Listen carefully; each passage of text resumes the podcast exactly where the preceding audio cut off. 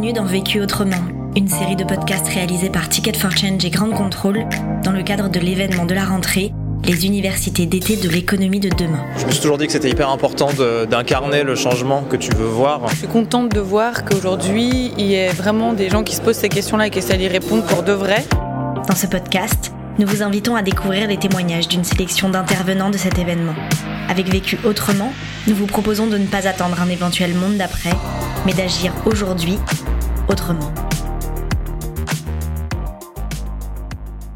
Bonjour, je m'appelle Julien Tchernia. Je suis père de deux enfants et euh, fondateur, cofondateur d'Équateur, fournisseur d'énergie verte. À Équateur, on va amener l'énergie chez vous, euh, le gaz, l'électricité pour faire fonctionner votre frigo, euh, votre chauffage, tous vos appareils. Et on va faire ça de manière renouvelable et responsable. Équateur, c'est une société qu'on a créée en novembre 2015. Aujourd'hui, on a 80 collaborateurs, plus trois centres d'appel euh, sous-traités au Mans, à Reims et euh, à Amiens avec aussi 80 personnes. On alimente donc 300 000 compteurs et on a fait un chiffre d'affaires en 2020 de 175 millions d'euros. La question. Aujourd'hui, le thème et la question, c'est comment intégrer les diversités et la parité dans l'entreprise. Le vécu. Alors qu'est-ce qui s'est passé Aujourd'hui chez Équateur, euh, on a mesuré euh, l'intégration de ces diversités à travers l'indice Mixity et on a une très bonne note, c'est pour ça qu'on est souvent appelé, on en est très fiers. Euh, c'est quelque chose qui est le résultat de plusieurs politiques. et avant, on va dire les politiques, les trucs et astuces, il y a une culture qui doit être mise en place dans, dans la société et qui est un succès chez Équateur parce que, un, les fondateurs ont ces valeurs-là au sein d'eux-mêmes. Et deux, on est convaincu aussi que ça apporte du business. On ne fait pas ça que pour être gentil. On fait ça aussi pour gagner du business. Tout simplement, Équateur est une société qui vend aux particuliers. Et donc, on est convaincu, et euh, notre succès le prouve quelque part, qu'avoir une société qui reflète l'image de nos clients, au niveau euh, euh, employé, c'est un plus parce que ça va nous donner des idées, des visions, des modes de pensée qu'on retrouve dans toute la société française et donc qui à partir de là vont répondre à un besoin ou créer un service que euh, on n'aurait probablement pas imaginé si on avait été un groupe très homogène à travailler sur le même sujet. Premier apprentissage. Faire preuve d'innovation dans les pratiques de recrutement pour développer la parité. On est dans un secteur équateur, comme beaucoup d'autres, qui est l'énergie et l'informatique. Quand on met une annonce, on a tout de suite 80% de CV masculins. Et donc, si euh, on se contente de prendre tous les CV et de faire les entretiens, ben, on se retrouve ensuite avec 80% d'hommes dans la société. Euh, nous, ce qu'on impose, c'est de voir autant de candidats hommes que de candidats femmes pour chaque poste. Imposé parce que vous aurez toujours un oui mais bon, oui mais je suis pressé, oui mais j'ai les bonnes compétences. Et donc il faut être inflexible. Pour être inflexible, il faut être convaincu que ça apporte de la valeur à long terme pour la société. Et une fois qu'on fait ça, derrière, bon, bah, que le meilleur gagne, et vous aurez euh, une fois sur deux un homme qui va gagner et une fois sur deux une femme qui va gagner. Deuxième apprentissage. Arrangez-vous pour que le parcours donne confiance.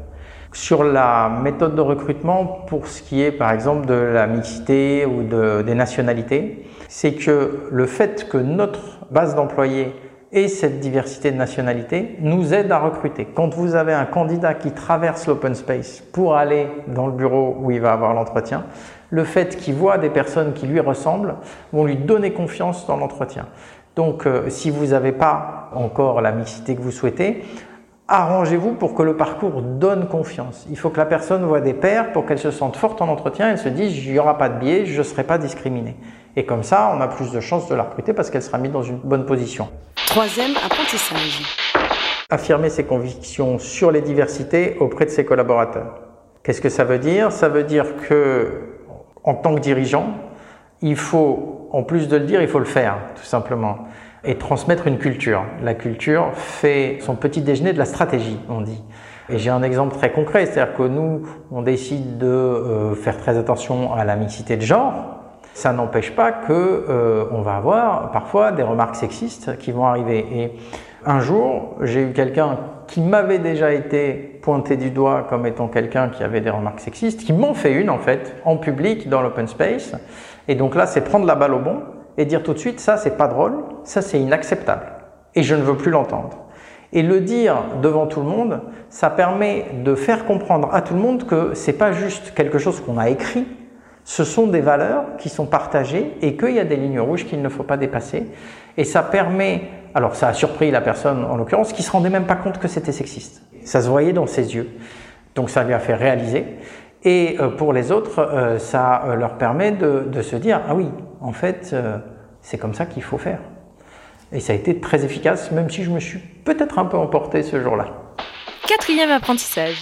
Se faire accompagner. Nous, par exemple, on, fait partie d'une association qui est hashtag Take Your Place, qui va organiser des webinaires, qui va euh, organiser des job dating, qui va nous aider à faire l'analyse de la situation de la société et nous faire discuter avec d'autres startups pour qu'ensemble on trouve des solutions à des problèmes communs.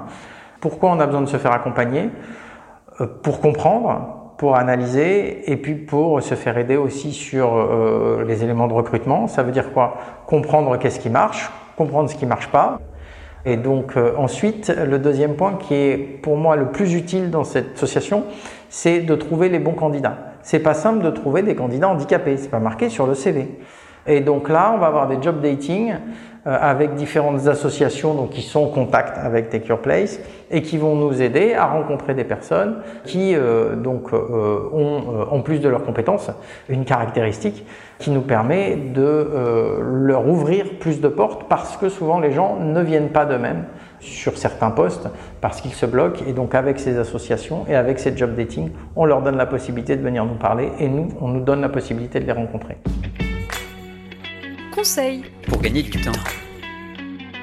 Mon conseil pour gagner du temps, c'est de mettre les petites tâches au milieu des grandes et de ne pas se bloquer des grands moments pour faire des tas de petites tâches. Par exemple, quand vous avez une dizaine de coups de téléphone rapides à faire dans la journée, moi j'ai ma liste dans ma poche avec les noms et les numéros de téléphone et chaque fois que j'ai une minute, j'en fais un. Et le résultat, je fais la réunion qui est prévue. Donc ça, c'est le premier conseil. Le deuxième, ne pas mettre des réunions de 10 à 11. Vous les mettez de 9 à 10 ou vous les mettez de 11h30 à 12h30. Et si vous les mettez de 10 à 11, vous bloquez toute votre matinée. Pareil pour 15 à 16. Donc mettez les réunions en début ou en fin de demi-journée euh, et vous gagnerez beaucoup de temps. Conseil pour gagner de l'énergie. Mon conseil pour gagner de l'énergie, c'est les autres. Ça doit peut-être dépendre des personnalités. Moi, je puise mon énergie dans l'énergie des autres. Et donc, quand je suis euh, fatigué, triste, je me mets simplement au milieu du bureau sans ordinateur, sans mail, je m'assois et je laisse la vie de l'entreprise vivre autour de moi. Automatiquement, il va se passer des choses, ça va créer, ça va faire des ping-pong et d'un coup, ça va me remettre un moral positif et ça va me refaire partir à fond. L'autre question. La question que je me pose actuellement pour mon entreprise, c'est le passage à l'échelle. C'est comment transmettre la culture alors que la société est en hypercroissance et s'assurer de ne pas la perdre et de ne pas la voir se dénaturer. Vécu autrement, un podcast réalisé par Ticket for Change et Grande Contrôle dans le cadre des universités d'été de l'économie de demain. Aux côtés de notre intervenant, c'était des centaines d'acteurs de changement qui étaient présents à cet événement pour ne pas attendre un éventuel monde d'après, mais agir aujourd'hui autrement. On vous en fait découvrir quelques-uns. Comme on fait partie euh, des acteurs de l'économie sociale et solidaire, bah, c'était intéressant de rencontrer des acteurs un peu plus grands et un peu plus gros que nous, et puis surtout de s'informer sur toute la pratique euh, de tout ce qui existe autour euh, de l'économie sociale et solidaire. Donc on a une association sur plusieurs volets, donc le volet artistique et culturel dans les quartiers prioritaires, on est sur le volet culinaire, donc là, comme on monte un chantier d'insertion, donc euh, je pense qu'on a notre place aujourd'hui. Alors nous, on aide les entreprises à se développer sur LinkedIn, aussi bien en communication, la prospection, euh, à mettre en avant leurs outils, euh, comment communiquer. On décroche quelques petites idées quand même pour savoir comment les autres réagissent, ce qu'il faut faire, ce qu'il faut mettre en pratique.